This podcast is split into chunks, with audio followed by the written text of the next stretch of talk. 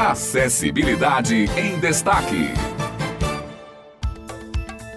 Estamos dando início a mais um Acessibilidade em Destaque. Bom dia para você que está acompanhando a Tabajara, Beth Menezes, Josi Simão e todos que fazem o Jornal Estadual. E comigo hoje, Simone Elis. Simone, bom dia. Bom dia, Otto. Bom dia, ouvintes. Isso mesmo, estamos aqui neste encontro semanal com a inclusão social. Sabemos que ter saúde é algo primordial e no dia 7 de abril é comemorado o Dia Mundial da Saúde. Este será nosso tema de hoje. Hanna Pachu vai trazer agora uma reportagem sobre o assunto. Vamos acompanhar.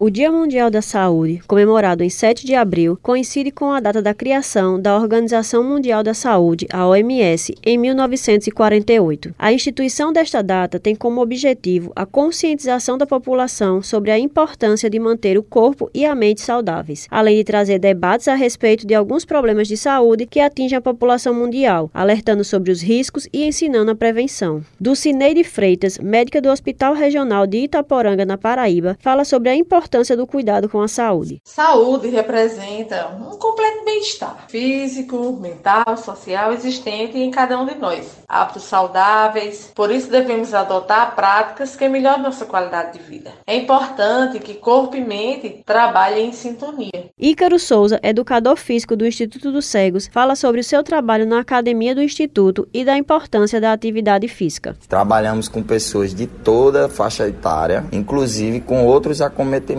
não só com a deficiência em questão. Muitos dos alunos que nós recebemos vêm com diabetes, pressão alta, algumas questões físicas, como artrite, artrose. Então, nós precisamos fazer um trabalho individualizado e voltado para as necessidades apresentadas por cada usuário da instituição, tendo em vista sempre a melhora da qualidade de vida dos nossos usuários. Eu recomendo a atividade física para todos os grupos. Os desafios diários, rotinas estressantes estressantes e a falta de tempo tornam ainda mais desafiador construir uma rotina saudável. No entanto, é essencial que nos dediquemos ao máximo para adotar práticas que melhorem nossa qualidade de vida, como o exercício de atividades físicas regularmente, uma alimentação de maneira saudável, beber muita água e dormir bem. Desta forma, é possível preservar nossa saúde física, mental e a social também, e sempre que necessário, buscar o auxílio médico. Antônio Amâncio, cego, usuário do Instituto dos Cegos, nos conta como sua rotina de atividade atividade física e a alimentação se complementam para uma vida saudável na terceira idade. Eu tenho uma alimentação regrada através de nutricionista. A minha alimentação é à base de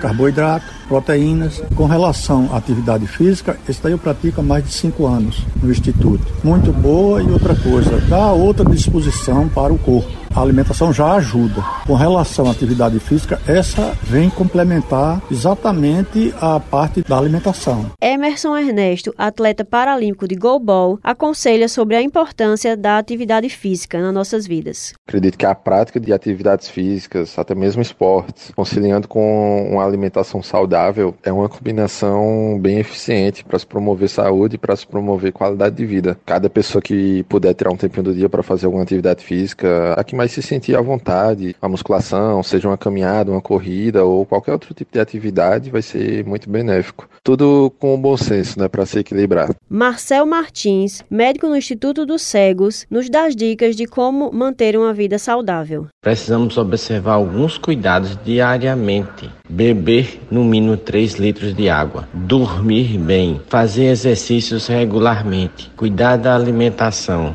fazer exames regularmente. Essas dicas vão fazer você se sentir bem melhor a cada dia.